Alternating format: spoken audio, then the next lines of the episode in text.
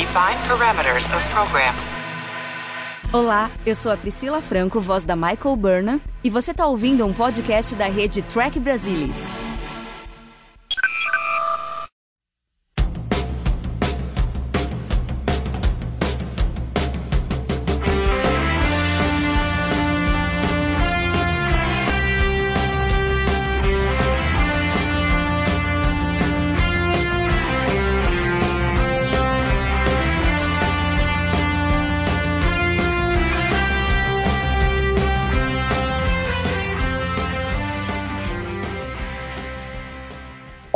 Sejam muito bem-vindos ao Balde do Odo, podcast da rede do Trek Brasilis para falar sobre a melhor série de Jornada nas Estrelas. E hoje vamos falar sobre o 22º episódio da segunda temporada, The Wire. E de início, a gente acha que é um episódio muito simples, parece que não tem muita história. A história em si é simples, mas tem muito subtexto que acho que reflete exatamente o personagem foco desse episódio. E para conversar sobre isso, temos aqui hoje Luiz Castanheira. Boa noite, Luiz. Pessoal, estamos falando há exatos 30 anos da primeira subida do sinal de dia sinal para satélite. Isso deve ter algum significado que vamos tentar descobrir até o final da gravação. E Alexandre Bortolucci. Olá, Ale. Olá a todos, é um prazer estar aqui com vocês, principalmente nesse dia especial, muito, muito especial. Então, com certeza. Embora esse episódio vai estar indo, quando, é, quando ele for ao ar, a gente vai ser em julho de, de 2023, mas nós estamos gravando no dia 3 de janeiro de 2023, como o Castanha bem falou, há 30 anos atrás estreava The Emissary. Fenomenal, né? Pensar que a gente está falando sobre uma série de 30 anos e ela continua tão atual e tão especial mesmo após todo esse tempo. E acho que é legal a gente estar tá comemorando essa data justo com The Wire. E acho que tem uma das facetas de Deep Space Nine que é muito especial e muito particular da série, que é em como os personagens recorrentes são tão bons quanto, ou até mais, que muitos dos personagens principais. E aí, no caso aqui, a gente vai falar sobre o Elin Garak. Como eu falei no início, eu considero essa história muito simples. Garak e o Bashir estão indo almoçar, ele se sente mal, não quer nenhuma ajuda do Bashir. Aí o Bashir, ele passa mal, o Bashir acha que ele tem lá um implante que foi colocado para, na realidade, causar dor, algo a mais além do fato dele ser um exilado. Aí descobre que não é, que na realidade é o contrário, porque o Garak aparentemente trabalhava na Ordem Obsidiana, que é uma agência de espionagem, estilo a Tal Shiar dos Romulanos, né? Ou aqui para nossa realidade, uma CIA ou uma KGB. E aí ele tinha esse implante para fazer com que se ele fosse torturado, ele não sentisse nenhuma dor, para não revelar nenhum segredo. Só que o exílio fez com que ele não aguentasse a vida dele, o que se tornou da vida dele em relação ao que era, e aí ele liga esse implante e acaba deixando ele permanentemente ligado, só que agora o implante começou a dar problema e ele tá morrendo. E a história basicamente é essa. Só que a quantidade de subtexto que a gente tem em cada história que o Garak conta, em cada sentimento que a gente vê ali externando, tem N coisas que podem ser faladas a respeito. Castanha, lá atrás, quando você assistiu esse episódio, a gente até então tinha tido três outras participações do Garak apenas. Ele apareceu na primeira temporada em Past Prologue, depois nessa segunda temporada em Cardassians e em Profit and Loss. Então, essa aqui é a quarta vez que a gente vê o Garak. Você tinha a dimensão do que foi esse episódio na época, sem pensar no que ainda viria pela frente, sem saber o que viria pela frente? Não, não tinha como saber. Não tinha como saber. Porque é aquele tipo do episódio pequeno de dois personagens, mais especificamente de um, mas, mas faz esse dueto aí ao longo do episódio praticamente todo, mas no fundo é um. A gente não tinha como ter ideia do grau de repercussão, que era um episódio pequeno demais. Mas é aquilo que surge quase como um mantra da série. Porque na época não havia muito aquela coisa de você fazer um planejamento para fazer uma série totalmente serializada, né? com esse dogma de de filme em 13 partes, que acabou se tornando Netflix um pouco a sua falha, eventualmente, que hoje já é um pouco desmoralizado, inclusive. A ideia é você fazer a coisa muito bem feita, muito amarrada nos personagens e deixar coisas que podem ser exploradas, mas coisas tão bem colocadas e com tantas ideias, tanto material, tanto subtexto, até pelo material escrito, não só pela atuação dos atores, que você pode colocar coisas ali em cima. Você tem diálogo, inclusive de maneira totalmente acidental, né? Se você pensar no final do episódio é falado da guerra Klingon-Cardassiana. Here, I brought you something. What is it? Meditations on a Crimson Shadow by Prelock. More Cardassian literature. I think you'll find this one more to your taste. It takes place in the future, during a time when Cardassia and the Klingon Empire are at war. Who wins? Who do you think? Never mind. Don't tell me. I don't want you to spoil the ending.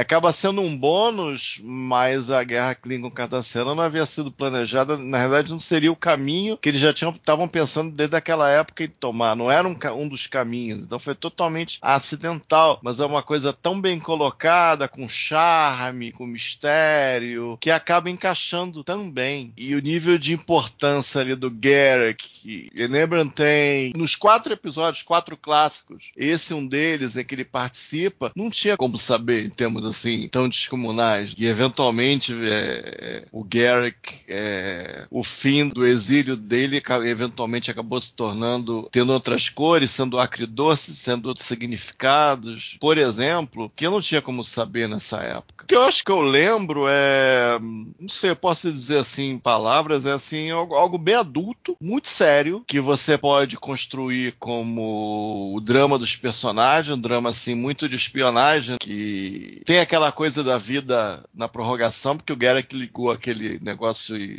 apertou F, deixou tocar, tipo, era o fim dele ali. Não sei se ele tinha esperança de se, se sair daquilo ali. Ele não queria ouvir. Muito interessante. E você percebe, assim, não vou parar para não falar demais, pra gente poder trocar, é que você percebe que ele continua com as mentiras e mesmo à beira da morte ele manipula o Bashir e ao mesmo tempo, na tradição de jornada, você pode pensar que existe algum tipo de metáfora metáfora sobre dependência química e existe alguma metáfora do amigo que está ao teu lado para perdoar, não importa o que, que ali no caso as, as, mentiras nublam tudo, e segurar a barra ali da crise de abstinência que foi brava. Então serve a duas coisas, mas em termos de modus operandi é isso, é fazer as coisas bem feitas, com personagem, caracterização e pontos de trama pequenos que possam ser utilizados depois. Isso é uma lição que merece estudo até hoje, eu acho. E você, Ale, você lembra quais foram as suas impressões iniciais desse episódio quando você assistiu a primeira vez? Lembro, lembro sim, porque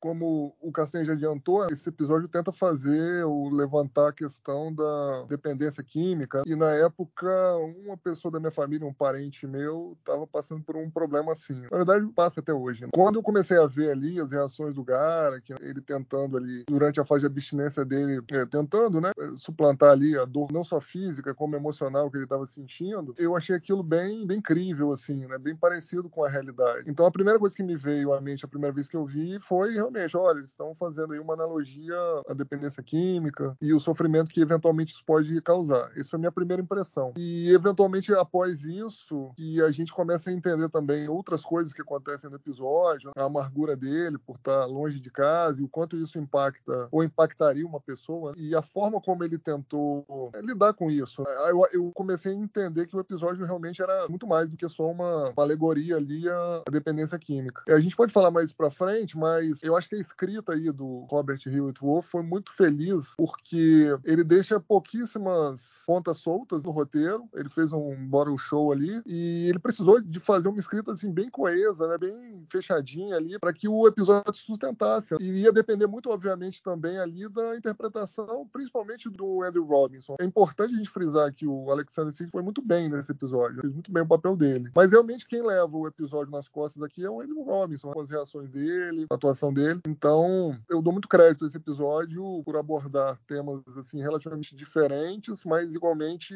vamos dizer assim, intensos. Eu gosto muito desse episódio. Faz muito pela série, fez muito pela série. O Castanhe também já adiantou sobre a relação aí do Garak com o Enabranten, o próprio Bashir, coisas que a gente viu nesse episódio que só vão realmente finalizar lá no último episódio da série, vamos dizer assim, o fim do exílio do Garak e o fim da relação dele com, com Bashir, enfim. Então, esse episódio realmente acho que é um, um dos episódios essenciais da série. Interessante que assim, né, uh, nesse ponto da série, a gente pode é um episódio excelente com função de tudo que vocês falaram, mas a gente não vê a grandeza dele porque ela não tem o contexto ainda do que a gente vai ver pela frente. Então é interessante o quanto esse episódio cresce depois que você tem a série como um todo. Ele fica ainda maior. Outra coisa interessante é que, na realidade, essa história do Robert Reed Wolf, ele queria ter feito, né, a ideia inicial dele era fazer com a Kira, colocá-la como uma viciada em estimulantes, mas que tinha sido cortado, eles falaram que não. Aí, eu não sei se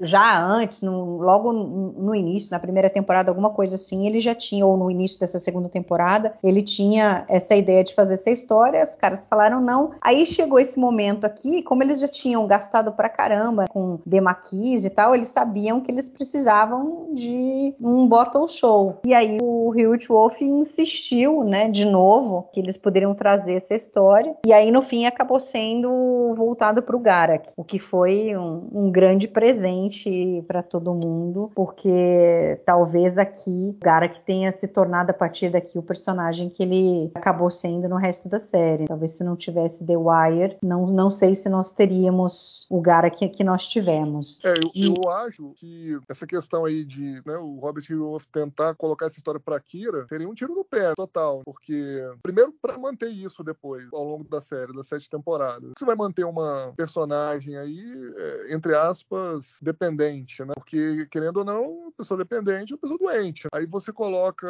entre aspas uma protagonista é, dependente, seria um tiro no pé, principalmente para época. Hoje em dia ainda, sei lá, de repente existiria um pouco mais de empatia e aceitação, vamos dizer, da situação. Há 30 uhum. anos atrás a situação era bem diferente. Eu acho que assim, do ponto de vista prático também, né, seria muito difícil, porque ia mostrar, né, durante o decorrer da série, a protagonista e a Kira usando, né, o, o estimulante, o que quer que seja, seria ter um tiro no pé, para mim, né? Olhando aqui, em retrospectivo, seria um tiro no pé. Realmente, ficar com uma característica dessa, assim, numa personagem, eu acho que acabaria meio que roubando qualquer outra faceta dela. E aqui no Gara, que é uma coisa mais pontual, porque ele estava com aquele implante ali e ele não tinha mais possibilidade de ter esse implante depois disso, ou pelo menos não ligá-lo mais. Então, eu acho que realmente colocar a Kira como a personagem principal desse episódio não teria sido uma boa ideia. Ainda bem que alguém percebeu isso e cortou. Eu acho que seria outra história.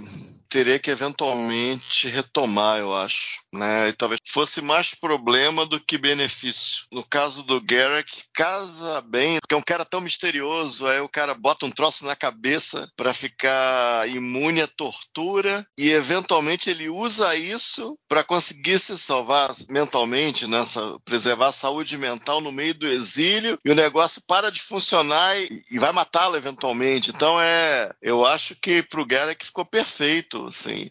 É difícil até pensar o contrário, essa altura do campeonato, depois de tanto tempo conhecendo a história toda, fica difícil até pensar o contrário, que é um negócio que parece que encaixa tão bem. Acho que nem eles tinham noção de que encaixava tão bem. Acho, sendo bem honesto, eu acho incrível. Eu acho incrível. Eu sinto que existe a metáfora, a alegoria na tradição de jornada e tal, mas às vezes eu prefiro pensar mesmo dentro dessa história, o que está sendo proposto, eu acho incrível. É uma de uma ironia, aquele senso de que a vida acabou, a vida que eu tinha acabou, essa vida que não vale a pena viver, e eventualmente ele encontra alguma vida, as coisas que ele queria no começo vão se modificando, entendeu? Então é, eu acho que encaixa, acho que encaixa muito bem. Interessante que você falou, porque assim, a gente vê os cardassianos com uma necessidade de estar no controle da situação, de não ser vulnerável. A gente vê isso na figura do, do Kat, a gente vê isso na figura do Garak. E ao usar o dispositivo para se distanciar dessa situação em que ele se encontrava, em que ele não tinha mais o controle que ele gostaria de ter, ele acabou se deixando ficar completamente vulnerável. E até inclusive quando ele tá lá que com o Bashir, quando eles desligam o implante e tal, e que ele tá sentindo toda essa abstinência, né? E aí chega uma hora que ele levanta e ele fala: Não, faz. É, eu nunca. Né, ele, ele começa a brigar com o Bashir e ele fala: Faz muito tempo que eu não consigo pensar claramente. Então, ele quis se distanciar do evento de ele estar, de tudo que significava ele estar no exílio, porque ele não gostava do fato de não ter mais o controle que ele tinha, e de repente isso fez com que ele perdesse completamente o controle. I feel more clear-headed than I have in the past two years. Two years. What a waste these past two years have been. There was a time, Doctor. Oh, there was a time when I was a power. The protege of Enabrin Tain himself. Do you have any idea what that means? I'm afraid I don't. No, you don't, do you? You don't know much of anything. Tain was the Obsidian Order. Not even the Central Command dared challenge him. And I was his right hand. My future was limitless. Until I threw it away.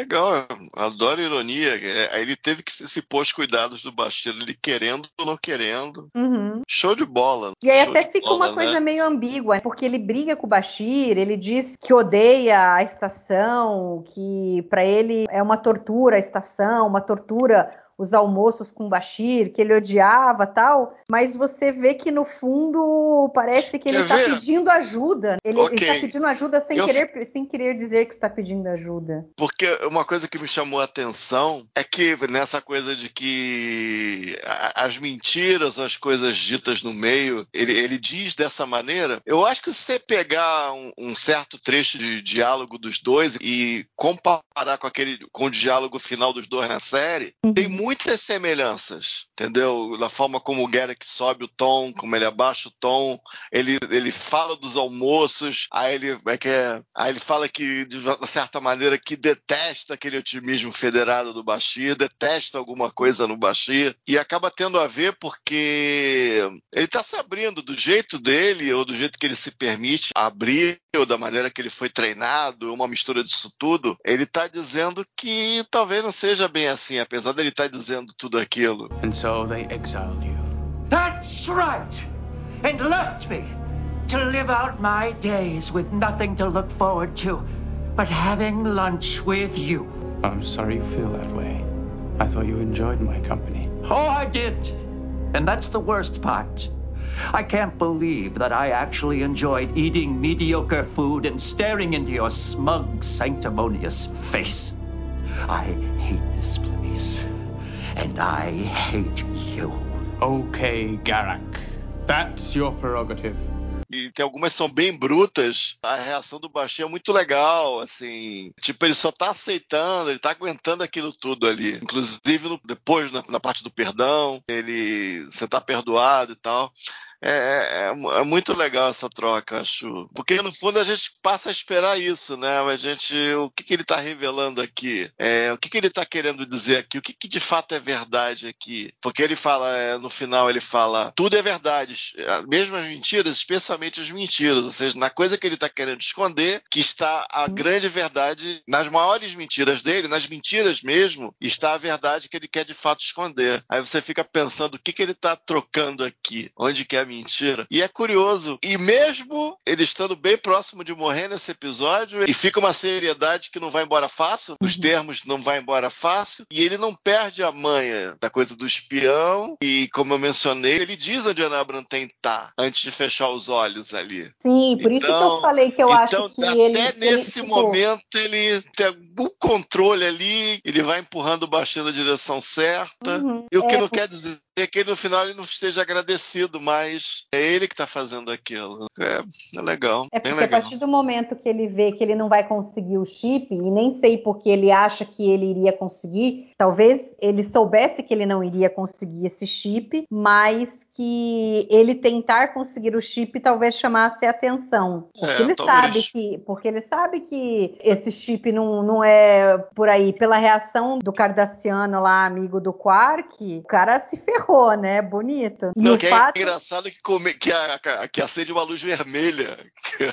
Sim, sim, você fica vendo, né? Deve Que troço né? bizarro. Que troço bizarro. E o fato do Garak, primeiro ele fala do Enabrantain e tal, né? E, e você vê que ele enfatiza o nome dele na fala dele. E aí depois ele fala: não, aí o Enabrantain se aposentou lá na sua casa, não sei aonde. Ele fala direitinho. É, tipo, pra que, que ele precisa falar pra onde que o Enabrantain foi quando se aposentou? A não ser sugerir ao Bashir uma solução. É, é muito interessante isso, muito. E a outra coisa que você falou, que as várias histórias que o Garak oferece ali, do que pode ter acontecido, do motivo dele ter sido exilado, embora a gente não faça nenhuma ideia do que realmente aconteceu, se tem um pouco de verdade em qualquer uma delas, o interessante é que cada uma dessas histórias mostra um lado do, do Garak. né? A gente consegue ter um entendimento de uma faceta dele ali. É, dá a impressão que ele, ele acha que ele tem duas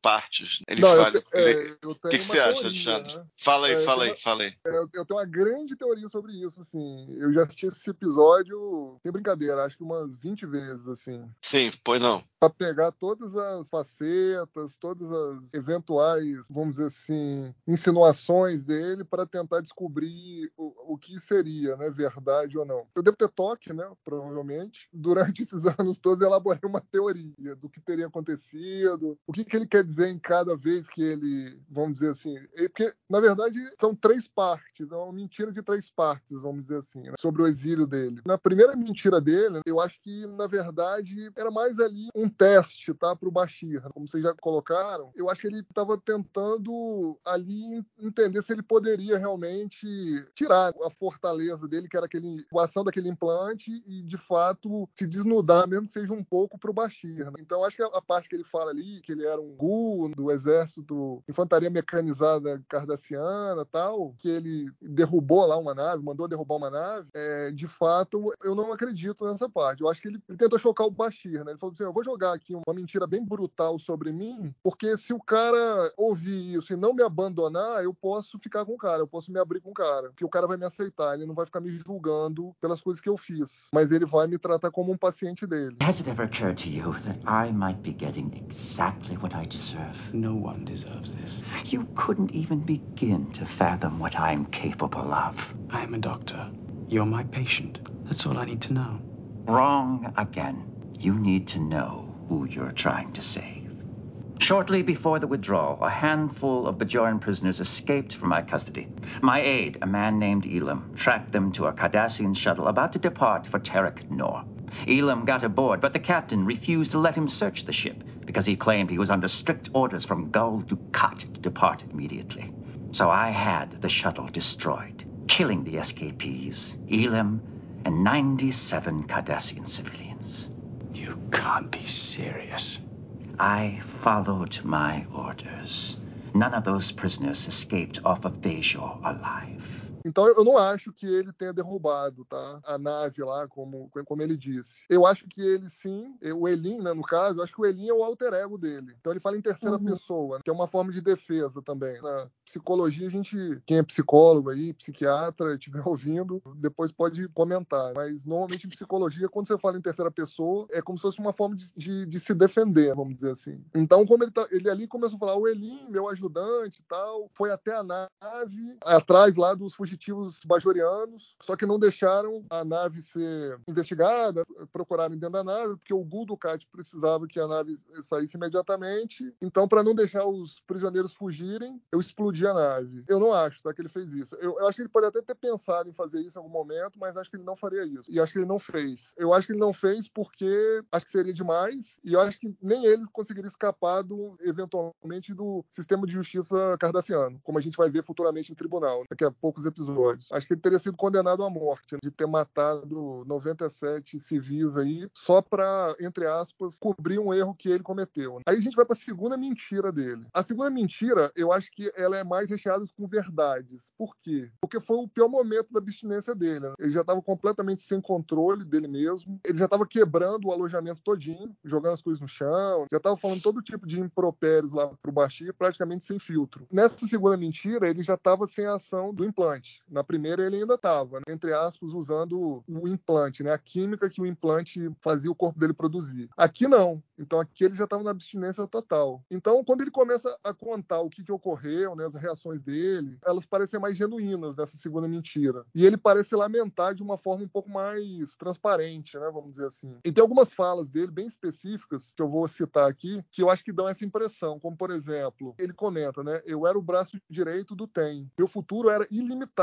até eu jogá-lo fora. Depois o Bashir vai e pergunta, né, se ele se refere a ter derrubado a nave para impedir a fuga dos prisioneiros. E aí o que completa, impedido, eu desejaria tê-los impedido. Minha desonra foi muito mais grave, muito pior. Eu os deixei fugir. E depois ele ainda completa, eu fui um tolo. Eu deveria ter terminado meu interrogatório e entregado eles para as tropas para execução. Mas como eu estava com frio e meu estômago roncava, eu falhei em cumprir meu dever e destruí tudo que eu havia trabalhado até ali. Aí o Bashir comenta com ele: Ah, então aí que te exilaram, né, Garek? E ele termina: Isso mesmo. E me deixaram passar os meus dias sem nada pelo que esperar, a não ser por almoçar com você. Eu odeio esse lugar e odeio você. E aí ele parte para cima do Bashir e depois ele acaba colapsando. Então acho que essa segunda mentira, ela tá mais recheada de verdade. Ele ainda coloca ali, ele diz que foi o Elin e tal, que, é, enfim, ele estava interrogando ali os bajorianos junto com o Elin, ou seja, ele estava interrogando os bajorianos com ele mesmo. Né? Uhum. E a última mentira né, sobre o passado dele, que ele já está ali medicado, consciente na enfermaria, embora ele já tivesse num péssimo estado de saúde, mentalmente ele parecia já estar tá mais controlado, né? E mais próximo da realidade. Tanto que aí a mentira já é mais elaborada. E aí ele conta a história do Elin, né? Que o Elin seria o amigo dele desde a infância, de que eles eram protegidos do Enabranten, lá na Ordem Obsidiana, e eles eram considerados os filhos de Tem. Então essa parte é verdade, se a gente for parar pra pensar. Ele tá falando dele mesmo. Uhum. E veja é e aqui ele comenta que houve um escândalo, né? que alguém na Ordem havia sido acusado de deixar prisioneiros bajorianos escaparem, e que os rumores apontavam para ele. Então ele fez tudo que estava ao seu alcance para manipular as evidências contra ele para apontar o Elin, só para descobrir que o Elin já havia se adiantado. E aí o Bashir comenta: então o Elin te traiu antes. E aí ele fala assim: o Elin me destruiu. Ou seja, ele mesmo se destruiu. Né? Uhum. Né? Então a ironia, ele fala, né? A ironia é que eu merecia, pelo que eu tentei fazer com Elin. Ou seja, para mim é que ele entendeu que ele merecia o exílio por ele mesmo ter se traído. Como você bem colocou, os cardassianos não aceitavam ser fracos. Né? E ele foi fraco, né? No momento do interrogatório. Ele deixou os bajorianos fugirem porque ele estava com frio e estava com fome, né? entre outras coisas, obviamente. Né? Ali foi a gota d'água. Então, eu acho que ele conta isso para o Bashir dessa forma para poder receber o perdão de alguém, por ele ter arruinado a própria vida, porque ele mesmo não consegue se perdoar, entendeu? Ele então, não consegue dizer que foi ele que fez, né? Exato, ele cria exato. Um amigo imaginário para poder culpar. Não, não é amigo imaginário. Ele não consegue falar, eu me destruí, eu destruí minha carreira, eu destruí a minha vida. Entendeu? Ele não consegue, do ponto de vista psicológico, vamos dizer assim. Eu estou psicoanalisando aqui ele, né?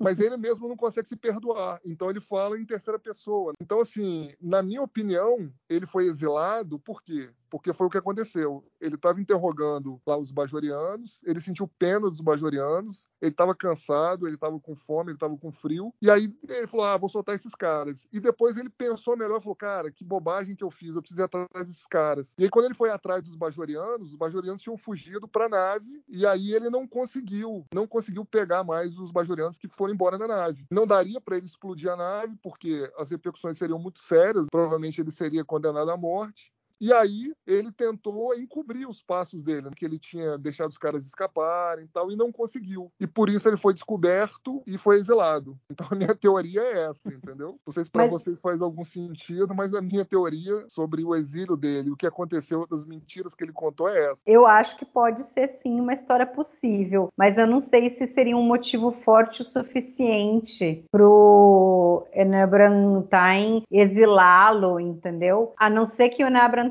tenha ficado numa, por exemplo, numa saia justa do cara que era o protegido dele ter feito uma besteira e aí ele teve que usar o Garak como exemplo. Não, então, é, é porque Ou, se a gente ou pegar então, o... é é porque eu não lembro agora o, o, o que acontece lá no, no último episódio que o Nabrantain é, aparece, que daí ele conversa com o Garak e tal. Eu não lembro se ele fala mais alguma coisa. Eu não sei também. Não, não fala. se- não fala, né? Só se ele, tem no se ele livro. Não tava, se ele eu não, não tô tava... conseguindo lembrar do livro. É, então eu li até a metade e não consegui ler o resto. Eu queria ter lido o Stitch Time a tempo da gente gravar aqui o The Wire, mas não deu tempo de eu ler, eu ainda não cheguei nessa parte. Mas assim, eu não sei, de repente o Enabrantain tinha se aposentado e aí o cara que estava no lugar dele pode ter usado essa situação que aconteceu com o Garak para se livrar dele, dado que ele era o protegido do Tain. E aí ele não queria mais o Garak ali. E aí a raiva do Tain com relação ao Garak, porque é evidente, né, ali que ele concorda com o exílio do Garak e tudo, talvez tenha sido porque ele, ele se sentiu traído. Pô, você era o, o prodígio, meu filho, o cara que deveria ser provavelmente o meu substituto, vai lá e faz uma besteira dessa. Sei, Tanto são coisas que a gente isso pode é pensar. falado no próximo episódio da participação do Tem, a primeira parte lá do. Probable Cause, Probable Probable Probable Cause. Cause e. The Dice Cat. O, o Tai fala, né? Você me traiu. Aí o cara fala, não, eu nunca te traí. Pelo menos não em- Acho que vai muito de encontro aqui a isso, entendeu? Acho que assim, é como se fosse uma traição mesmo. Não só, se a gente for olhar a sociedade cardassiana como um todo, o que o Garak fez foi muito grave. Deixar, entre aspas, prisioneiros bajorianos escaparem, né? Soltar, né? Ele soltou, É, na verdade. o, o teaser sugere um sacrifício sem fim em nome do Estado. né? Uhum. Ex- Exatamente. Mais uma vez o uso da técnica de você falar uma coisa que aparentemente tem nada a ver com coisa alguma, por motivos Uhum. outros, e no fundo é aproveitada dramaticamente ao longo do segmento, no transcorrer. Aí sugere que essa falha do Garrick, ah, o cara tá cansado, deve ter interrogado crianças zilhões de vezes, o cara não aguenta mais, as condições são insalubres demais, vai embora, meu filho, vai embora, não aguento mais. Mas para a sociedade cardassiana é uma falta absurda, porque literalmente servia ao Estado um sacrifício sem fim, Exato. segundo a sociedade.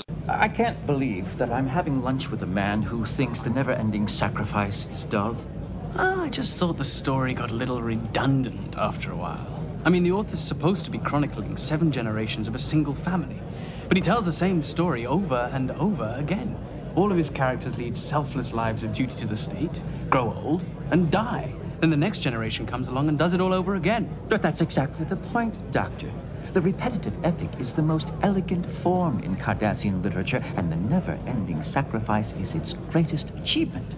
É, show de bola mesmo. E é Coisa fina. interessante esse livro, que depois é, tem um livro né, que se chama The Never Ending Sacrifice, Sacrifício Sem Fim, que conta a história do Rugal que a gente viu lá no episódio Cardassian. E aí é engraçado que ele conta no livro que ele não conseguiu ler o The Never Ending Sacrifice, coisa que o Bashir conseguiu ler inteiro. E que ele fala, não, é um absurdo, né? O, o pouco que ele entende do que se trata, desse sacrifício sem fim que os cardassianos fazem em prol do Estado, tal, é um absurdo. Só que ele descobre um outro livro que quem escreveu foi a Natima Lang, que aparece em Profit and Loss, que ela é uma dissidente que não concorda um pouco desse modo de vida cardassiano, e ela escreveu um livro que chama é, The Ending of the Never Ending Sacrifice, quer dizer, o fim do sacrifício sem fim. E que para o Rugal foi assim, o que abriu a mente dele. Ela também tinha uma visão muito parecida da dele com a sociedade cardassiana, né? Porque ele, embora cardassiano, como ele teve toda a criação dele em Bajor, ele olha para a sociedade cardassiana como um cara de fora e enxerga esse tipo de coisa. Então é, é muito interessante isso daí. E essas brincadeiras, como você falou, de você colocar um livro para falar de um livro cardassiano que conta uma história, mas que representa e mostra o que, que é a sociedade cardassiana, para a gente entender as Que é ações muito do sério, Garak, né? Que é muito sério. Uhum. E aí é interessante que mesmo no Stitch in Time tem uma passagem do que eu li até agora, acho que é o mais significativo que a gente vê sobre o Garak e que, embora o livro não seja canonizado, a gente não pode considerá-lo como algo real, assim, né? Porque não foi visto em tela, mas pelo fato dele ter sido escrito pelo Andrew Robinson, que escreveu o livro porque ele já escrevia algumas coisas para ele e lia nas convenções para o pessoal tal, que era uma maneira dele criar uma biografia para o Garak, para ele tentar entender melhor o personagem, para que ele, na hora dele atuar, ele tivesse essas ideias de quem é o Garak. E aí no livro ele fala assim, né? Reconhecimento, medalhas, monumentos, não são realmente importantes para mim. O que é importante é que eu sinta que sou necessário, que eu funcione com toda a minha capacidade no serviço de uma causa maior, que seria, pro, no caso, para o Estado cardassiano. Então aí a gente entende o porquê nessa fala dele aqui o porquê dele se sentir tão mal exilado, porque foi muito pior para ele do que ser condenado à morte. O exílio para ele é muito pior. Por isso que me parece que o Taim ofereceu a cura para o Bashir quando o Bashir pediu, porque ele achava que o Garak vivo exilado era muito pior do que para ele do que ele morto. né? Show de bola, gente. É, Então tem um cara que era muito. vivia essa ideologia de servir ao Estado, de certa maneira um grande patriota. Que se embana no possivelmente essa, possivelmente outra traição, e o cara foi exilado. E eu gosto muito da, da atitude do Bashir como médico. Várias vezes ele resume a, digamos, a, a conduta padrão do médico. Ele aguenta ali a fase da abstinência. Eventualmente ele dá aquele perdão necessário, né? Que ficou naquela, ficou-se naquela incerteza de, de que se ele vai sobreviver e não. E ele cai, vai na dica do, manipulativa do Garrick, sabendo ou não o que estava fazendo, mas provavelmente você está sabendo nessa altura do campeonato. E ele vai na boca do lobo, literalmente, e ele encara o Enabranten, né? Você percebe que ali no final da conversa, se a conversa demorasse um pouco mais, o Tem podia fazer alguma coisa malvada com o Bashir, aquele chá podia ter alguma coisinha, não sei. E naquelas trocas ali com o Tem, você que vê que ao mesmo tempo que ele tem uma raiva muito grande, ele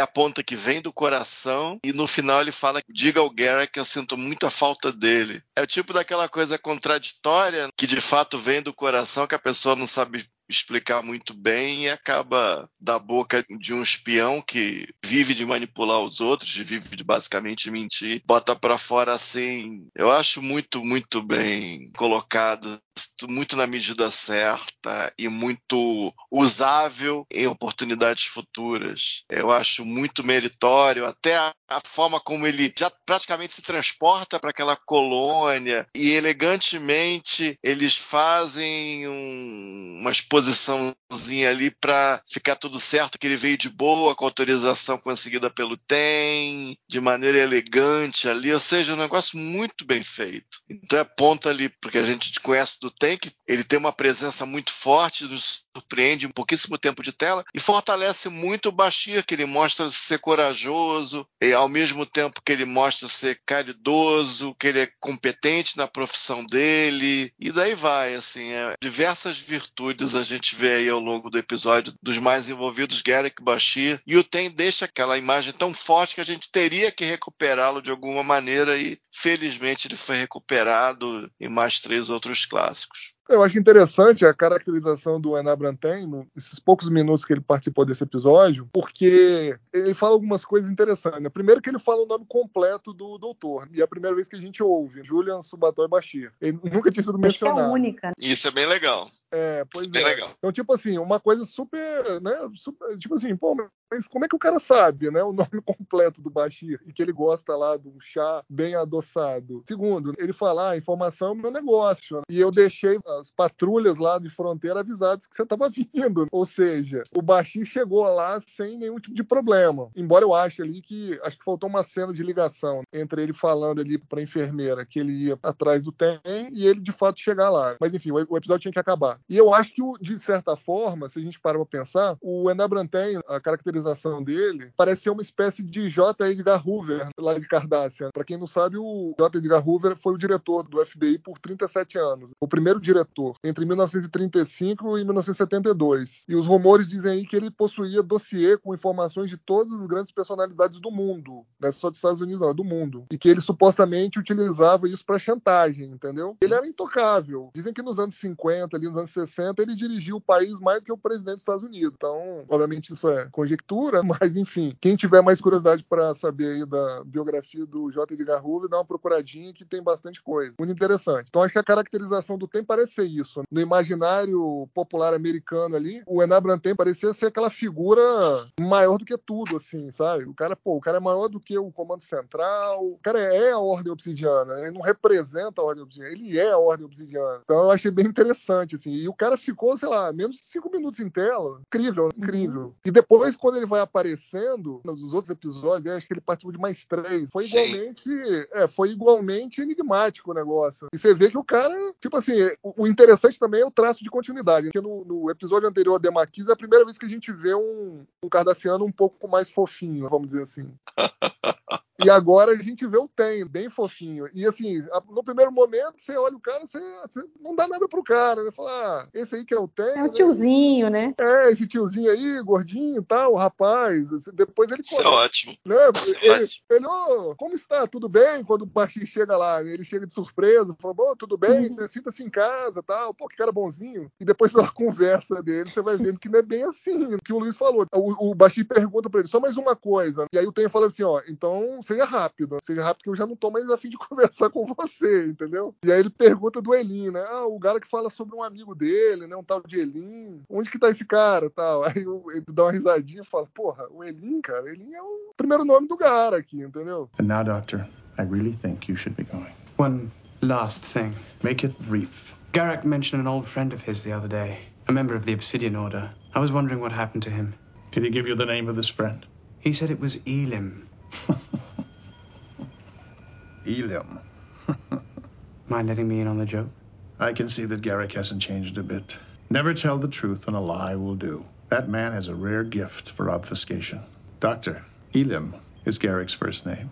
Então, assim, acho muito marcante assim, essa presença do Paul Dooley aqui, né? O, ator que fez o papel do Enan Brantain. Depois a gente comenta um pouco mais sobre o, o ator aí. O Gara que fala que o, que o era a Ordem Obsidiana, que era o cara mais poderoso e tal. Mas uma coisa é você falar e aí você tem que assumir que isso é verdade. Mas ali não, naqueles poucos minutos, com duas ações ou três ações dele, você vê realmente que o cara é tudo aquilo que o Garak falou. Quando ele diz para o Bashir que ele passou incólume porque ele avisou os cardassianos que ele estava chegando, ele fala o, o, nome do meio do Bashir e ele oferece o chá que o Bashir toma. Então você vê que o cara sabe tudo. E é muito factível isso, porque ele com certeza deve ter querido continuar sabendo tudo que se passava com o Garak. Exatamente. Então... Exatamente. A função do diálogo aí é várias. Essa coisa de poder, dele ter acesso à informação. No momento dá a impressão que ele dá uma piscadinha pro Bashir se ele não queria ser um informante. Aí o Bashir nega, ele dá um fora. E depois tem a parte que ele meio que se abre e se trai. O Bashir deve ter pensado, hum, eles têm muita história. Né? Essas coisas que ele tá falando parecem ser um pouco contraditórias. É muito legal, assim. O diálogo funciona ali, nada, nada desperdiçado. Assim, é, muito, é muito interessante. Tem várias funções ali, as palavras que eles trocam. É, é show de bola mesmo. E o que você estava falando do Bashir, né? Realmente, eu acho que, embora esse episódio faça muito mais para o Garak, né, focado nele, mas eu acho que o Bashir também é muito interessante, porque a gente já, já vem tendo alguns episódios em que ele aparece mais com um cara mais sério mesmo, sem ser somente o alívio cômico. Né? Porque a gente vê que ele se mostra ser assim, principalmente agora no início, um cara mais ingênuo, ele tem uma certa inocência, mas ao mesmo tempo você vê que ele tem uma convicção muito grande com relação à profissão dele, uma seriedade, uma vontade de ajudar as pessoas. Eu acho que de todos que vieram ali, que estão em Deep Space Nine no início,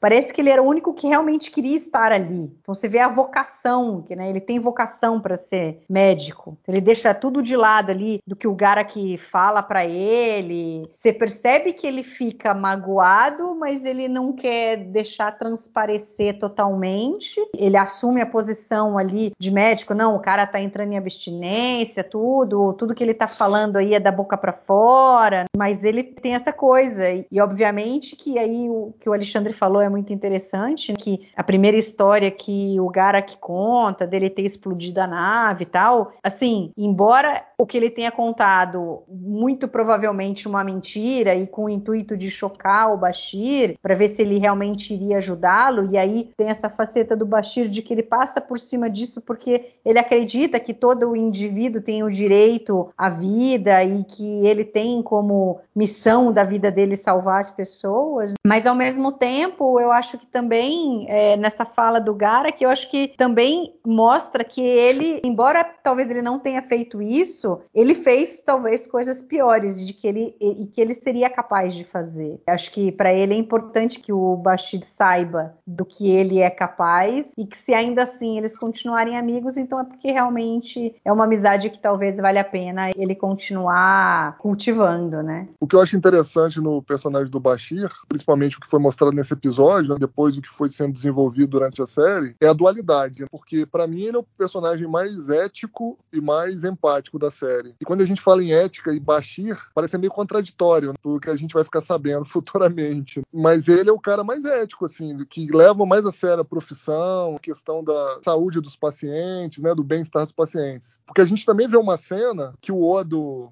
Inclusive, depois a gente pode até comentar, o Odo novamente mostrando traços de fascismo aqui, né? Uhum. Mas o Odo é. querendo interrogar o Garak, né? O Garak ele convalescente, ruim, mal, apagado, e ele quer, não, eu quero interrogar aí o, o doutor, eu quero interrogar o Garak aí nos casos aí de investigação antiga de assassinato e tal. Pô, aí o Basti fala, cara, não vai, cara, ele é meu paciente, Entendeu? Ele tá aqui sofrendo, eu vou tratar do cara. Quando o cara melhorar, se ele melhorar, você interroga. Se não, meu amigo, só lamento, pega a senha e entra na fila. E pior que ele fala, mais ou menos isso no episódio. Fila é grande, tipo assim, né? Então, eu acho o Bashir, assim, esse episódio fez muito bem pro Bashir. Eu acho que, de forma geral, assim, foi depois. É, teve melhora, né, tal, mas esse aqui eu acho que foi melhor para ele, assim, do ponto de vista das caracterizações dele, do modus operandi dele agir, acho que fez mais por ele. E falando sobre o Odo, né, o Odo é fascista, pelo amor de Deus, né? Monitorou lá as conversas do Quark, né? E ainda Monitoração né? de sitcom, aliás, né? É.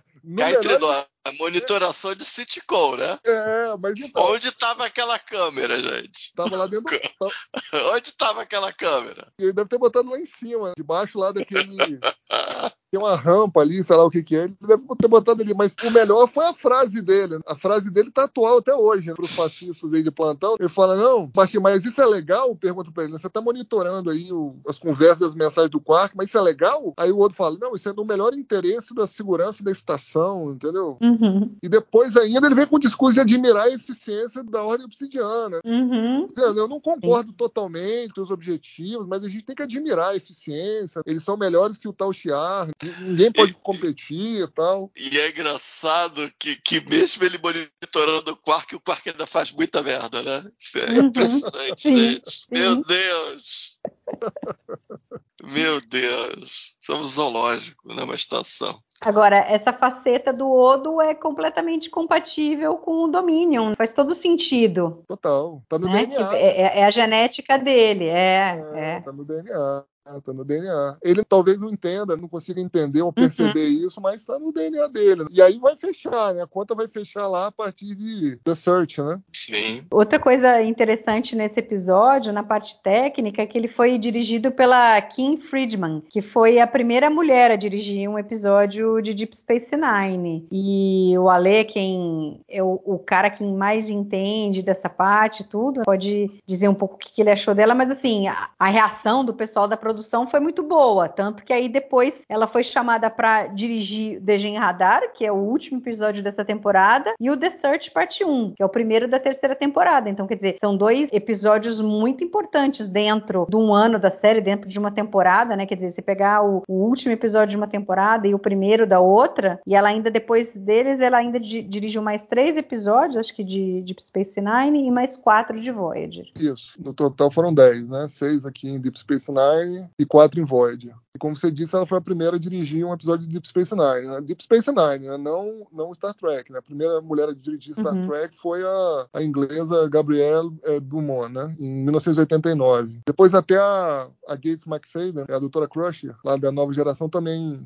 eh, tinha dirigido um pouquinho antes dela um episódio também da nova geração, da sétima temporada. Que foi em março, se eu não me engano, 94, e esse aqui acho que foi em maio. Mas a Kim Friedman mandou muito bem, entendeu? Ela entendeu ali o que precisava ser feito, que era um bottle show. Aí ela usou bastante câmera de mão, que a gente fala, bastante close, usou bastante ali a questão da, da iluminação, conseguiu dar um, um, ritmo, né, pro episódio, porque o bottle show é complicado. Se o diretor também não sabe dar ritmo, fica monótono, fica chato o episódio. Fica, como diz Salvador Nogueira, modorrento, que não é o caso aqui, obviamente. Né? Pô, ela deu um show, arrebentou, eu não, assim, na boa, assim, bota o show, assim, só do it, pra mim, que foi melhor do que esse, considerando bota o show de Deep Space Nine. Esse aqui, para mim, é o segundo melhor. E ela arrebentou, como você falou. Ela já ela tinha experiência. Ela é experiente, diretora de TV, de teatro, desde meados dos anos 70. Já tinha sido indicada a um Emmy em 88 por uma série da época lá, chamada Los Angeles Law, série de advogado e tal. E o engraçado é que, apesar dela ser ela, uma boa diretora, proeminente, ela não continuou a carreira dela. No início dos anos 2000 ali, ela parou de dirigir, né, para televisão, virou corretora de imóveis aí, de uma franquia de imobiliária, tem até aqui no Brasil, que é a Remax Remax, né? A Remax tem aqui no Brasil também. E ela é corretora. Que isso, gente. Que louco, é. a pessoa era, era diretora. Qual a idade virou dela? corretora. Ela, ela tem, acho que tem mais de 70, acho que 73, ela é de 49. Aqui tá 73, é. Ela é de 49. Hoje em dia tem 73. É, então, mas nós estamos falando. Ela, ela tinha o último 51. Foi, é, ela tinha 51, em 2001 foi. Então, 51 para 52. Então. Mas ela continuou dirigindo uma coisa de teatro ainda. Ela é muito proeminente nas redes sociais. Tem uma página lá que a filha dela coloca as mensagens que ela recebe da Kim Friedman tal, falando umas bobagens tal. É proeminente, tem mais de 500 mil seguidores a, a página é, dela no Instagram. É, mas ela arrebentou nesse episódio, arrebentou, foi muito bem, fez direção de atores, né? Embora não precisasse muito com o Andy Robinson ali, mas de forma geral ali foi excelente, né? Iluminação, os closes que ela faz, close sem tremida de câmera, que é importante. Depois o Kassan provavelmente vai querer acrescentar alguma coisa, mas assim, foi ótimo, né? Foi ótima a direção dela. E uma pena, né? Ela não ter continuado né? como diretora aí. Talvez, enfim, há 20 anos atrás não tivesse tantas oportunidades assim para mulheres Sim. na direção, embora a jornada sempre tenha dado essas oportunidades. Mas sim, foi ponta firme. Nota 10 a direção dela aqui desse episódio. Não, achei excelente direção e olhando aqui os episódios que ela dirigiu também, a memória que eu tenho, a lembrança que eu tenho de direções muito seguras. Em Deep Space Nine todos é, foram bons, né? Bons ou muito bons. É, né?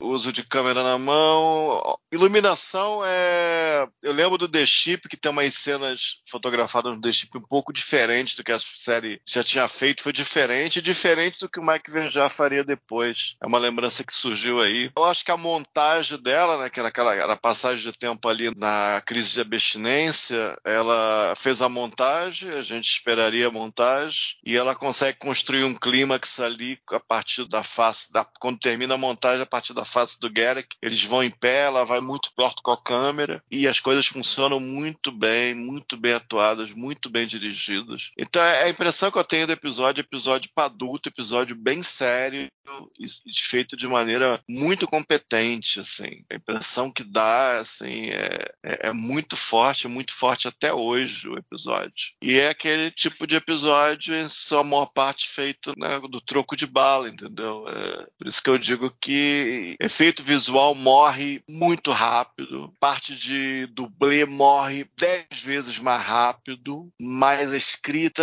as coisas mais básicas, escrita, montagem, direção, atuação, essas são para a eternidade, eu acho. Onde o dinheiro tem que ir. Deep Space principalmente, eu acho que ela sempre pensou muito nisso Acho que a coisa do Araber, que é meio chegada ao varandão da saudade, meio da velha guarda, digamos, eu acho que ele sempre teve uma preocupação assim. É claro, tem episódios grandes e tal, mas eu acho que de uma, do jeitinho dele, pensando assim, ele soube onde colocar o dinheiro que, que dava para ele fazer episódios de Jornada nas Estrelas. E esse aqui foi muito bem feito. É, os, os grandes clássicos de Deep Space Nine, todos são muito baseados nisso, nesse conjunto todo que você falou. Você pega The Visitor, Far Beyond the Stars, In the Pale Moonlight, né, o Do It, o Necessary é, Evil que a gente teve essa temporada, então é, esse, The Wire, é, é isso. É, eu vou falar de arco aqui rapidinho, que eu acho que tem três momentos na série diferentes e que merecem estudo. O primeiro é o Improbable Cause, da Sketch é o segundo. Improbable Cause ele usa migalhas de pão. Então uma migalha de pão é esse The Wire. E tem outros, deve ter umas 10, 12 episódios que eventualmente é, são recuperados tem coisa do The Search, tem coisa do Defiance, tem coisa do, se eu não me engano, do Visionary. Daí vai, deve ter uma dúzia de callbacks nesse sentido, Improbable Cause the Dice Cast. Então, uma coisa que a gente pensar assim, marcar essas migalhas de pão até chegar no Improbable Cause the Dice Cast, ele pega essas migalhas de pão, junta tudo e faz aquele duplo inesquecível. Que por ali foi que o Era Aberto virou showrunner. Também é, é interessante lembrar disso, que na produção desse duplo que o Era Aberto virou showrunner né? inclusive com crédito mudando. É bem legal. Então, a série, por um bom tempo, e nesse trecho aqui, o The Wire é, é, um deles, dessas migalhas de pão. É, era só isso, era fazer a migalha, deixar a migalha de pão, sem saber bem o que ia acontecer, vide o livro que é citado no final do episódio, que eles não tinham ideia de fazer guerra uhum. Klingon-Cardassiana, uhum. mas é fazer de maneira bem feita e que possa ser usado um dia. Ah, vê um personagem legal, mata o personagem. Não ter a sensibilidade de preservar, de colocar certas coisas ali no cesto daquele personagem, aquele evento, deixar uma coisa em aberto, e daí vai. Esse tipo de coisa a gente vai ver desde agora. Eu não lembro se tem algum anterior a esse, mas com certeza de agora até o, Improbable Cause da Esquece, vão ver várias migalhas de pão que vão ser juntadas nesse episódio duplo. É muito interessante. É que até o próprio Andrew Robinson fala que eu gostaria que tivessem mais escritas lá, igual a essa para televisão. Eu acho que a gente teria uma indústria muito mais saudável. E acho que tem muito mérito aí da equipe de escritores de Deep Space Nine. Por exemplo, foi o que você falou, o Robert Wolf escreveu várias coisas aqui. Ele escreve uma coisa que parece ser uma bobeirinha de um livro em que tem uma guerra de Cardassia contra os Klingons, entendeu? E aí essas coisas todas são colocadas não necessariamente com uma segunda intenção ou já se pensando numa história ali para frente, mas como as coisas são muito bem escritas e muito bem feitas e os caras tinham uma visão, eles conseguiam captar todas essas coisas e às vezes puxar as coisas para transformar e trazer para um episódio futuro. Acho que é, é, muito mérito dessa equipe de roteiristas aí que Deep Space Nine tinha, lideradas aí pelo Aira, nessa capacidade de aproveitar as coisas boas escritas nos episódios anteriores. Né? E Ale, você falou que você ia falar alguma coisa ainda do Paul Dooley? É, tem algumas coisas para falar aqui do elenco convidado, começando com o Paul Dooley aí. É, o Paul Dooley era um cara já conhecido, né? Inclusive, ele fazia poucos papéis de vilões, que quer que seja. Ele fazia mais papel de pai, de, enfim, de um cara legal. Vocês vão lembrar, mas ele, ele era o pai da personagem da Maureen Ringwald, naquele filme do John Hughes, Gatinhas e Gatões, Sixteen Candles. É, sair gay Todo mundo lembra. Então, ele era o pai da, da Molly Ringwald, né? A Molly Ringwald é aquela atriz dos anos 80 ali que fez a ruiva patricinha do Clube dos Cinco, fez a protagonista do Garota de Rosa Choque. E ele tinha trabalhado num filme ganhador do Oscar de melhor roteiro de 1980 chamado Vencedor. Foi muito bom, muito mesmo. Tinha participação do Dennis Quaid, Dennis Christopher, o Daniel Stern e, por curiosidade, o, o Jack Harley, né? Que é o Rorschach lá do filme Watchmen de 2009 do Zack Snyder. Então, assim, ele fez o papel do pai do protagonista nesse filme aí. Ele tinha formação em artes circenses, entendeu? Então, ele, tanto no teatro quanto na TV, principalmente, ele, ele fazia o papel do bonzinho. Ele ganhou um Emmy, acho que foi em 2001, se não me engano, na série The Practice, fazendo o papel de um juiz. Então, ele era sempre o cara bom. Só que em Deep Space Nine que ele fez o papel, vamos dizer assim, né, mais é, bem é, definidor. É, é. é, falando Interessante. Sobre, é, falando sobre ainda o elenco convidado, a gente tem a presença aqui da Anne Gillespie, que é a enfermeira ali. Ela era mais conhecida por ter feito o papel da Jack Taylor, que era a mãe da Kelly Taylor na série Barras no Baile, Beverly Hills 90210. E ela fez as 10 temporadas né, de Barras no Baile, como atriz convidada também. Então era uma série que eu gostava, acho que a Mari gostava também. Uhum. Então a, acho bom fazer essa, essa atriz. Não, e é interessante que a gente sempre tem um ou outro ator convidado que também fez Barras, Barras no, no, Baile. baile. É. Agora, gozado, eu achava que a enfermeira Jabara, né, que é o nome da, da, personagem que ela faz, tinha participado muito mais. E no fim, na realidade, ela tinha aparecido antes em Babel, na primeira temporada, e ela só vai aparecer nada. em mais dois episódios. Eu não sei porquê. Eu tinha, assim, a, a impressão que ela participava de muito mais. É. E para finalizar aqui as trivias do, do, elenco convidado, a gente tem a presença aí do Jimmy Skaggs, que fez o, o Borrica, que é o, o Glenn lá, que o Quark pede para arrumar um plante novo. Né? Que o Quark acabou com a carreira do cara. Exato, exato. Esse cara é assim, talvez o papel mais conhecido dele, assim, do público comum, seja um, um traficante ali do, em máquina mortífera, que negocia ali com o Mel Gibson naquela loja de, de pinheiros ali, de árvores que tem no filme. Mas o, o, interessante da carreira dele é que ele trabalhou num filme B, meio trash, meio cult ali, de ficção científica, nesse mesmo ano de 94, chamado Oblivion. Não confundir com o Oblivion do, do Tom Cruise, né? Que agora deve ter uns 10 anos, mas o Oblivion, filme B de 1994, que teve a presença do George Jorge Takei. Esse eu não sei qual é, não. É, o Jorge Takei. O Jorge pelo... Takei? É, ele fez uma ponta nesse filme. Ele fez o doutor nesse filme, né? O médico. Da... Ah, uma o, ponta. É, o filme é assim, se passa no espaço, como se fosse na fronteira, assim. É um planeta meio velho oeste, estilo cowboys e aliens, assim, sabe? E tem um vilão Entendi. lá, tem um vilão conhecido, Red Eye, né? Esse filme é uma produtora chamada Full Moon, que era da Paramount, né? Tinha uma parceria com a Paramount, mas acabou depois desse filme aí. Foi bem ruim, tá? É um filme B mesmo, bem ruim. Mas é interessante a participação do Jorge tá aqui, que ele faz um monte de piada, cara, Trekker. Ele tá bêbado saindo lá do salão lá, ele fala, Jim, beam me up, né? Fala... Meu Deus, tipo assim, me, me, transporte daqui e tal, entendeu? Ele faz umas piadas, assim, porque quem escreveu o roteiro foi o Peter David. O Peter David era um escritor lá de quadrinhos que, que era fã de Jornada. Então ele botou algumas referências de Jornada nesse filme aí. O filme é ruim, mas vale aí a, a curiosidade. Peter David. Falando, falando em bêbado que você falou aí, o Andrew Robinson também manda muito bem na cena que ele tá bêbado. Ele manda em todas as cenas, muito bem. É, né? pois é. Porque você vê que ele tá bêbado, totalmente assim, inebriado ali, mas ele não se deixa enganar pelo Bashir, porque o Bashir tenta ludibriá-lo ali, ah, não, ele tá bêbado, vou conseguir levá-lo pra enfermaria e tal, mas ele não conseguiu, não. Doctor, what a pleasant surprise. I apologize for my outburst at lunch, but I promise I'll make it up to you. Please, join me.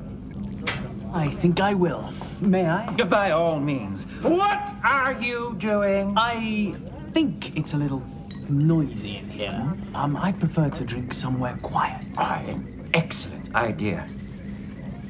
We'll go to my quarters. Whatever you want.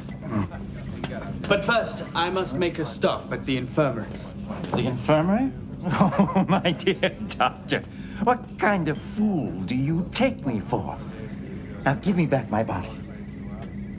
Give me my bottle back. I will. In the infirmary. I'm not going to the infirmary, and I refuse to play this ridiculous game.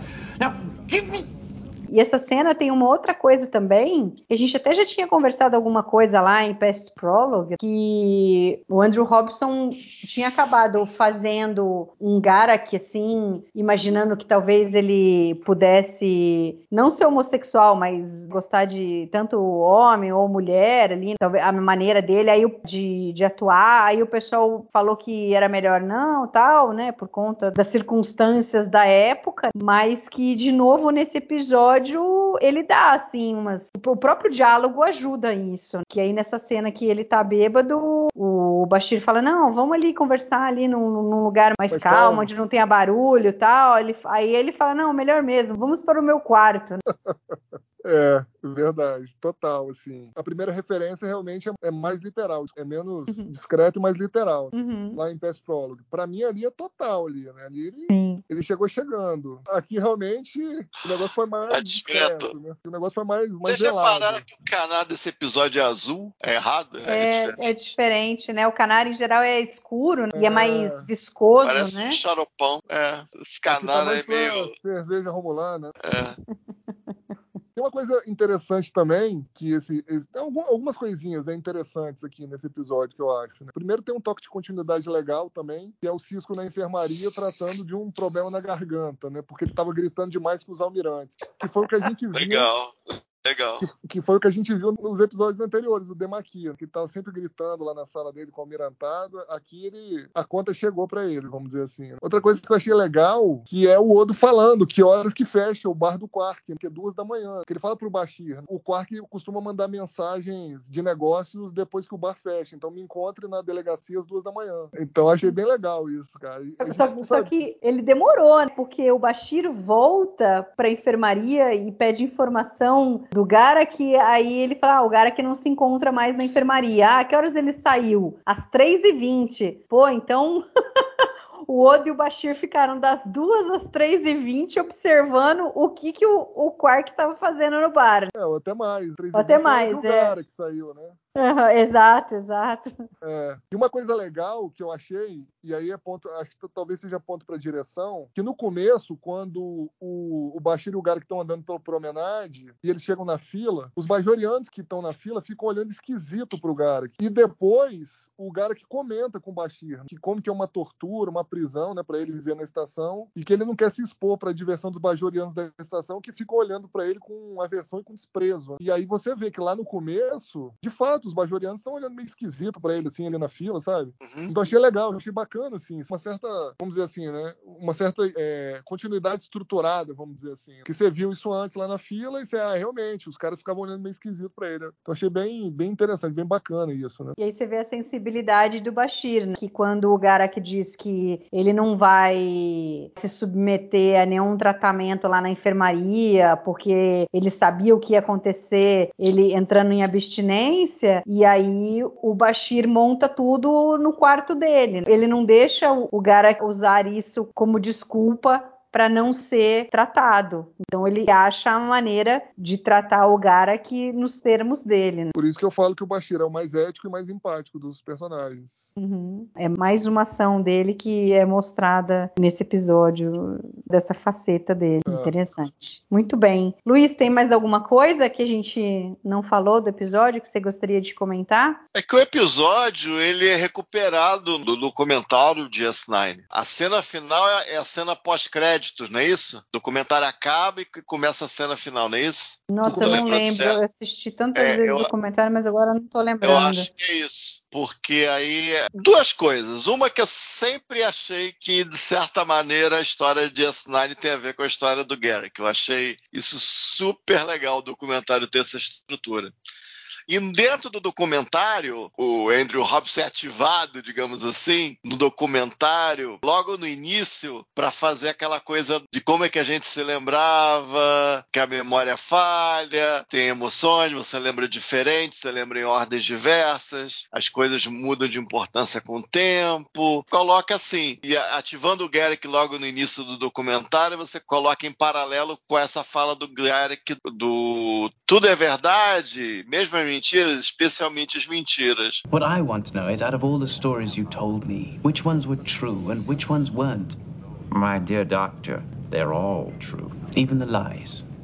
especially the lies. Aí eu achei isso, é, talvez a coisa mais legal do documentário inteiro. Eu adoro isso, adoro que o documentário às vezes parece o, o Araber ligando para fulano e Beltrano, estilo sei lá, Cub Enthusiasm, alguma série assim, bem solta, assim, diferente de um documentário tradicional de, de entrevistas. E essa coisa, em termos de, de, narrativa, se eu posso dizer assim, é a coisa que eu mais lembro do documentário. Então, ainda ser lembrado pelo Aira, depois de tanto tempo, colocar o Garrick numa posição de destaque no documentário e colocando, se eu não me engano, ou é, ou é a cena pré-crédito ou é a cena pós-crédito, depois daqueles créditos partilhados com a Naná, o Arya e a Naná sacaneando os créditos, né? Uhum. Ficam brincando. Muito legal. Então é um episódio muito importante para quem fez a série. E o Garrick é um personagem muito importante para quem fez a série, isso é inequívoco. E para mim é o personagem no fundo, depois de sete anos de guerra, que é o personagem que eu mais lembro de Jornada das Estrelas. Então é muito legal, acho que é muito especial. E você, Lê? Olha, assim,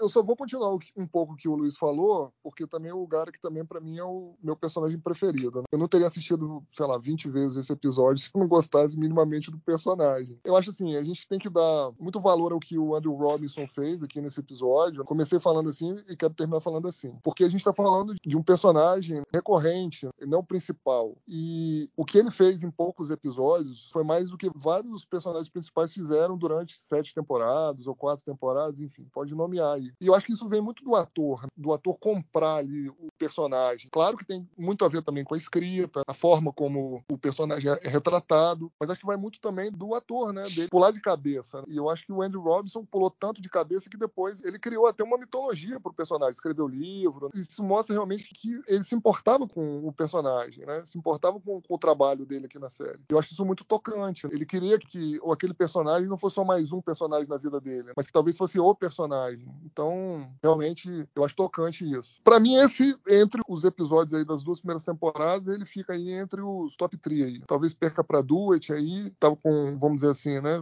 Ficou mais. Todas as pontas fecharam um pouco melhor, mas esse é um grande episódio, um grande vencedor aqui da série. Com certeza, eu acho que a gente tem que realmente realmente só falar muito bem do Andrew Robson, acho que o que você colocou aí é perfeito. É uma combinação do quanto ele é bom como ator e ele traz aí coisas muito importantes para o personagem. O Gara que não seria o personagem que é se não tivesse sido atuado pelo Andrew Robinson. Eu acho que a parte da escrita também é muito importante. Mas a gente tem alguns exemplos. A gente vê o próprio Mark Alaimo, que a gente sempre fala. O Ducati não teria se transformado que ele é se não fosse pelo ator. E o Jeffrey Combs, por exemplo, fazendo o um, é, é, é, o trio ali que aí é que a gente mais fala dos personagens recorrentes em Deep Space Nine e aí de todas as as séries de jornada, acho que são os três acho que mais se destacam. E o Andrew Robinson é, é muito legal isso, porque ele realmente comprou o personagem e a gente está aqui no quarto episódio dele, de participação dele, e a sorte é que a gente tem é que ainda tem, vai ter mais 33. Ele faz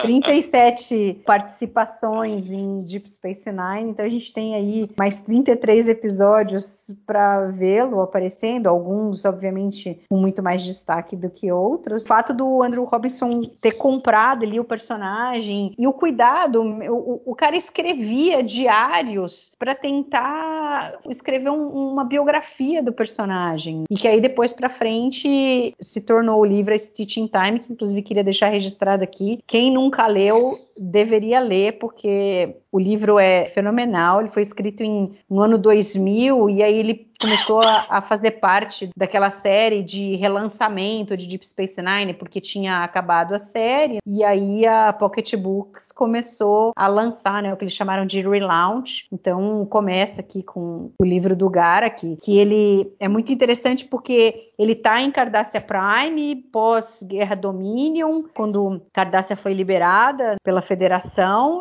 só que ela está completamente destruída. E aí o Garak volta do seu exílio, toma tão momento esperado por ele e ele volta para uma Cardassia completamente destruída. E aí é muito legal a maneira como ele achou para escrever o livro, porque ele escreve em primeira pessoa, são entradas assim num diário, num log, alguma coisa assim, que ele pretende enviar para o Bashir. E aí o, o Andrew Robinson fala que daí nesse caso ele acabou escolhendo colocar verdades. Ele acaba contando realmente é tipo a memória dele de toda a vida dele, tudo para mostrar para o Bashir e para ele mesmo, talvez, né? Ele relembrar o, quem ele era e tentar se descobrir quem ele é agora ou quem ele quer ser após tudo o que ele passou. Então, super recomendo. E aí, quem a gente já falou desse outro livro, que tem o nome desse livro como se fosse um livro mesmo cardassiano, The Never Ending Sacrifice, que fala muito sobre os cardassianos, tudo, e é muito legal também. Vale a pena ler, porque acho que faz muito sentido com tudo que a série conta dos cardassianos, e aí eles acrescentam mais coisas tal, que faz muito sentido quando a gente vê os episódios e vê os personagens.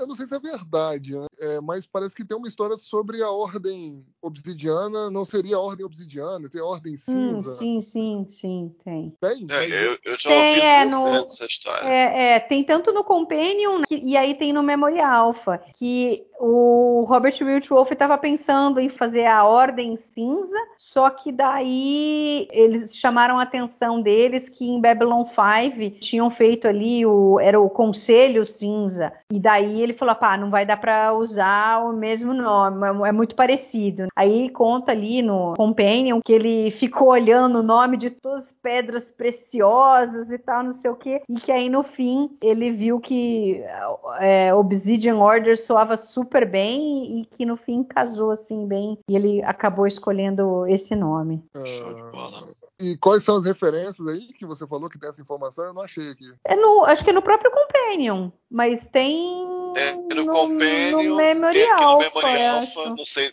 é. Provavelmente tiraram do Companion. E eu já ouvia de um terceiro lugar que pode ter sido ou não tirado do Companion também. É, eu acho que vem tudo meio do Companion. Que o Memorial Alpha pega o Companion como fonte. É como referência. É, isso, isso. Memorial Alpha, quem quiser olhar em inglês, tem.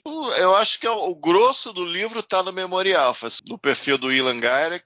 Aí você vai Memory Beta, aí uhum. quando entra no Memory Beta ele puxa as referências do livro. Dá o livro todo praticamente. Se quiser uhum. rapidinho dá para é uma, uma, consulta rápida e é muito coerente com a série, entendeu? Então é legal, é, deveria eu considero cânone praticamente, que ele escreveu junto com as notas pelo menos junto com a série e provavelmente uhum. ele, ele chegou a conversar com os roteiristas ao longo do tempo. Ele ficou mais cada vez mais protetivo do personagem e tal, ele começou a falar, com certeza, a respeito disso, disso que ele vinha escrevendo. Ele lia, as coisas que ele escrevia, ele lia em convenção. Mas antes da série acabar? Antes de escrever o livro, antes de ter a ideia de escrever o livro. E aí, por então, conta então, dessas coisas que ele acabar, escrevia, tá? o pessoal, o, uh, não lembro agora quem, sugeriu que ele deveria conversar com o Marco Palmieri, que era o, o editor da parte de Jornada nas Estrelas, né, na Pocket Books, que ele deveria mostrar isso daí, conversar com eles tal, que seria muito legal ter um, um livro do Garak. E aí ele resolveu, ele aceitou fazer isso meio que como um fechamento para o personagem. Foi uma oportunidade dele dar um, um fechamento e colocar tudo o que ele achava que precisava ser falado sobre o personagem dele, além de tudo que já tinha sido colocado na série, todas as outras coisas que ele tinha imaginado, tal. Então já tinha muita coisa Legal. que ele tinha imaginado ali que ele colocou no livro. Né? E realmente aqui no Memorial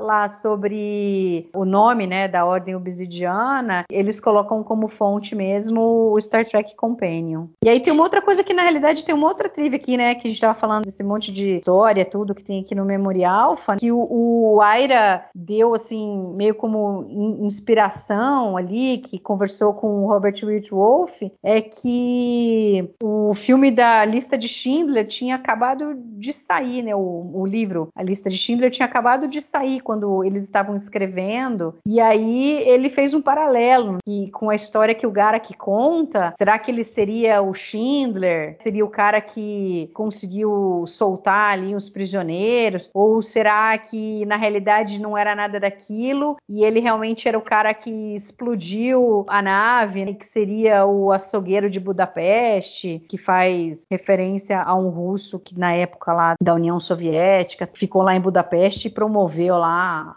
uma carnificina lá. Então é, é, interessante que eles tinham mesmo essa intenção de mostrar essa dualidade do Garak, né? A gente não saber quem realmente ele era. Né? Essa para mim é nova. Ele se inspirou na lista de Schindler, então. É, tem também no Memorial falar no Histórias e, e Roteiro, aí ele fala da inspiração do Aira durante a, a, escrita do roteiro do episódio, que faz bastante sentido se a gente for ver aqui, e que também veio do Companion essa informação. Mas então, agora finalmente vamos às notas, embora acho que não vai ter muitas surpresas. Ale, qual que é a sua nota para The Wire? Eu dou 4, mas assim, até mereci um 3,5, porque como eu disse, faltou uma cena ali para mim, tá? Achei muito rápido ali o, o Bashir ter ido para direto ali, né? Saiu da enfermaria, logo depois já aparece ali no planeta lá, na, deve ser na casa do Enan Branten, ou sei lá, no escritório do Branten. Ele precisaria ter visto isso, né? Pô, Cisco, eu posso ir lá, tal, alguma coisa nesse sentido. Acho que faltou. ah, mas de, no, mas de novo, coitado do Cisco ter que passar por isso? Comandante, é, mas... preciso de um runabout. Pra que, que é, você mas... precisa do runabout? Ele tá lá pra isso, né? Ele tá lá pra isso. entendeu? Mas, mas tudo bem. Acho que assim, é, eu acho que também a gente consegue completar essas lacunas com, com racionalização. Mas eu acho que teria ficado um pouco melhor, nem que se fosse uma cena muito rápida e tal. Mas o episódio é ótimo, as atuações melhores ainda. Cinco estrelas aí para atuação do Andrew Robinson. E quando eu digo cinco é porque é quatro mais uma, né, que o cara merece. É, cinco estrelas a atuação aí do Paul Dooley, cinco estrelas para atuação do Alexander Siddig, cinco estrelas para o René Auberjonois e os demais fizeram um excelente papel também, no pouco que participaram. Então, nota 4 para esse episódio. E você, Castanha? Quatro estrelas, é por isso que eu assisto Just Nine. Isso daí é muito. Nossa! esse é muito especial mesmo, central assim para o meu gostar da série, pela identificar, tentar ver pelos olhos dos, entrar na cabeça de quem criou a série, de quem escreveu. É, é, esse episódio eu acho muito importante, esse é especial mesmo. E mais uma gozação, a cena de fala da na nave para pegar um resíduo foi hilário, né? Ela apareceu, ô, oh, que porra é essa aí, hein? É, que porra é essa aí? Tchau, Naná. What's that all about? Foi Flórida. Isso que eu chamo de uma cena. Né? Foi valeu, engraçado. Valeu mesmo. o pagamento, né? Valeu o pagamento, é. né? Sim, sim. sim. É, eu não sei se vocês sabem, rezava a lenda que na época você recebia pelo episódio, eram 52 salários, mas você recebia pelo episódio e pela primeira reprise. Só uhum. isso. Você só receberia a partir da segunda reprise se tivesse cena com fala. Aí eles ah, chamavam de cena de resíduo. Eu não sei hoje em dia com streaming, essas coisas, se, se cena é feito assim ou algo parecido, né? Porque aí não teria. Mas eu lembro desse, de uma história assim que eu ouvia na época. Aí aquela cena do resíduo essa da Naná foi bizarra. Foi enlouquecida uhum. até. Ela chega do nada, assim. Do nada. Porra, ela tem um ouvido. que ouvido atrás. que é que ela escutou a conversa dos dois? Que porra é essa aí? Eu não sei que porra é essa, não. Então tá bom, já filho a parte. Tchau e benção. É, mas você vê que todos ali, né? O Cisco, tem, o Cisco tem a uma palhinha, é o O'Brien é também, é né? O O'Brien também tem, um pouquinho mais. É, a do Cisco é. é bem pequena, mas a da Naná é que porra foi essa? Como assim? Eu não é... sei se dava é. pra vê-la no fundo, eu não revi a cena, mas. Não, ela chega muito rápido. Ela chega muito não dá rápido. Pra ver o fundo, não, né? Então é, não, então é maluquice mesmo. Foi... Uhum. É só pra constar que ela teve uma fala. Né? É. Bom, por tudo que vocês falaram, a minha nota também é 4. Esse episódio, se eu não estou enganada, naquele top 12 que a gente fez, ele, é o, é, ele tá em, em 12 na minha lista como o melhor episódio de, de Deep Space Nine. Realmente extremamente bem atuado, bem escrito, bem dirigido. É, embora nesse momento da série ele era mais assim um bottle show, mas ele tem uma influência gigantesca no personagem, no que o personagem virá a ser e daqui para frente, todas as histórias e o sentido que essa história em The Wire tem para o resto das outras que virão é, é fenomenal. Então, realmente é um, é um episódio maravilhoso. É. Ele e Necessary Evil nessa temporada são os dois episódios realmente nota 10. Muito bem, então chegamos ao fim de mais um balde do Odo. Ale Castanha, muito obrigada por esse bate-papo. É sempre bom a gente estar conversando e aí é melhor ainda quando a gente tem um episódio desse calibre. Valeu. Show de bola, gente. E a gente volta daqui 15 dias um episódio também interessante, crossover. Vamos voltar ao universo espelho pela primeira vez desde Mirror Mirror, lá da série clássica. Gostaria de convidá-los aí, quem. que o, o pessoal ouve o podcast de vários locais. Eu não sei se você está ouvindo num agregador de podcast, se você está ouvindo ele através da nossa página do YouTube ou da nossa página do Trek Brasilis. Então, onde quer que você esteja, se quiser comentar lá no YouTube, comentar na página do Trek Brasilis, que é www.trekbrasilis.org, vai lá que a gente sempre está de olho para conversar com o pessoal e também convidando para entrar no nosso grupo do Telegram, que é t.me barra onde você recebe todas as notícias em primeira mão ali que vão para o site, vão para o grupo do Telegram, você fica sabendo de tudo rapidinho. Então, brigadão Ale, brigadão Castanha, brigadão você que ficou nos escutando até agora e até daqui 15 dias. Tchau, tchau.